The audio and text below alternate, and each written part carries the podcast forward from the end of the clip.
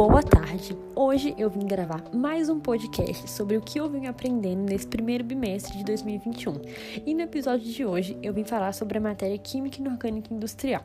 Bom, a química inorgânica é uma ciência que se ocupa da investigação experimental e interpretação teórica das propriedades e reações de todos os elementos e seus compostos, exceto os orgânicos. Nesse primeiro estudo, o foco principal foi nas tendências em reatividade, estrutura e propriedades dos elementos e seus compostos em relação à sua posição na tabela periódica. Para sua racionalização e a interpretação da maioria das propriedades inorgânicas, usamos os modelos qualitativos baseados na mecânica quântica, como as propriedades dos orbitais atômicos e seu uso para formar orbitais moleculares.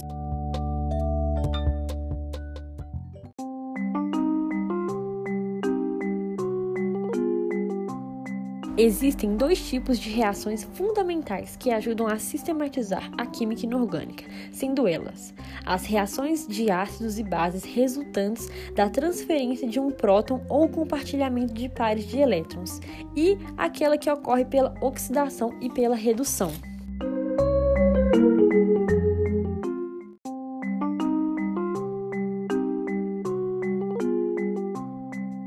Também sobre as propriedades periódicas, que são aquelas que, à medida que o número atômico aumentam, assumem valores crescentes ou decrescentes em cada período, ou seja, repetem-se periodicamente. Essas propriedades periódicas são as mais comuns e importantes, pois decorrem na variação também periódica das configurações eletrônicas dos elementos químicos ao longo da tabela periódica.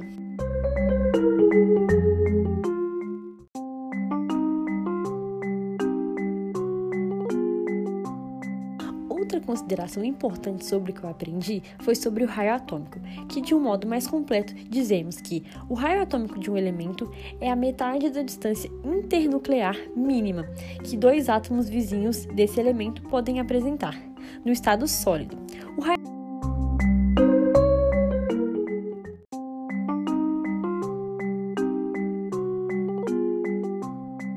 E uma curiosidade interessante é que o raio atômico dos elementos também é uma propriedade periódica, pois seus valores variam periodicamente e, como eu disse antes, isto é, quando elas aumentam e diminuem seguidamente com o aumento do número atômico. Na vertical, os raios atômicos aumentam de cima para baixo e na horizontal, eles aumentam para a esquerda.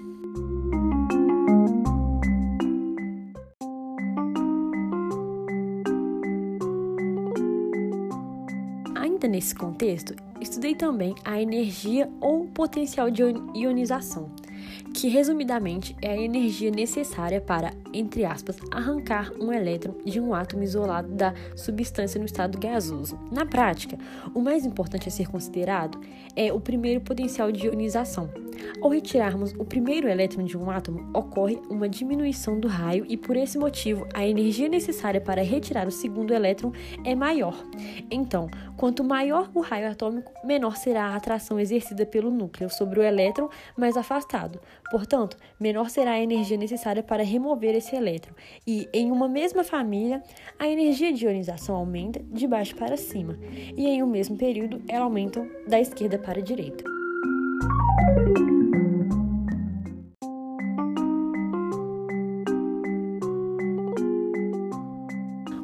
Ponto importante é a eletroafinidade, que é a energia liberada quando um elétron é adicionado a um átomo neutro da substância no seu estado gasoso.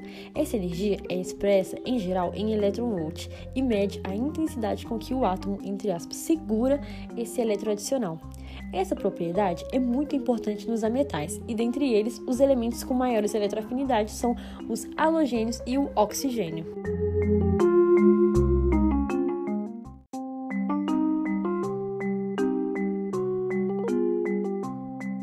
Por fim, temos a eletronegatividade, que é a capacidade que um átomo tem de atrair para si o par eletrônico que ele compartilha com outro átomo em uma ligação covalente. E essa força de atração tem relação com o raio atômico. Quanto menor o tamanho do átomo, maior será a força de atração, pois a distância núcleo-elétron da ligação é menor e essa eletronegatividade cresce de baixo para cima e da esquerda para a direita.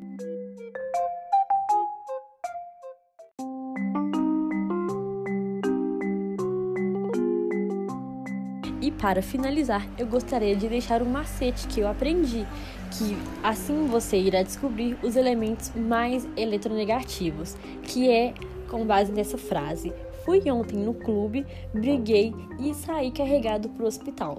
E aí é só você pegar a inicial de cada uma das frases que você vai ter os elementos mais eletronegativos.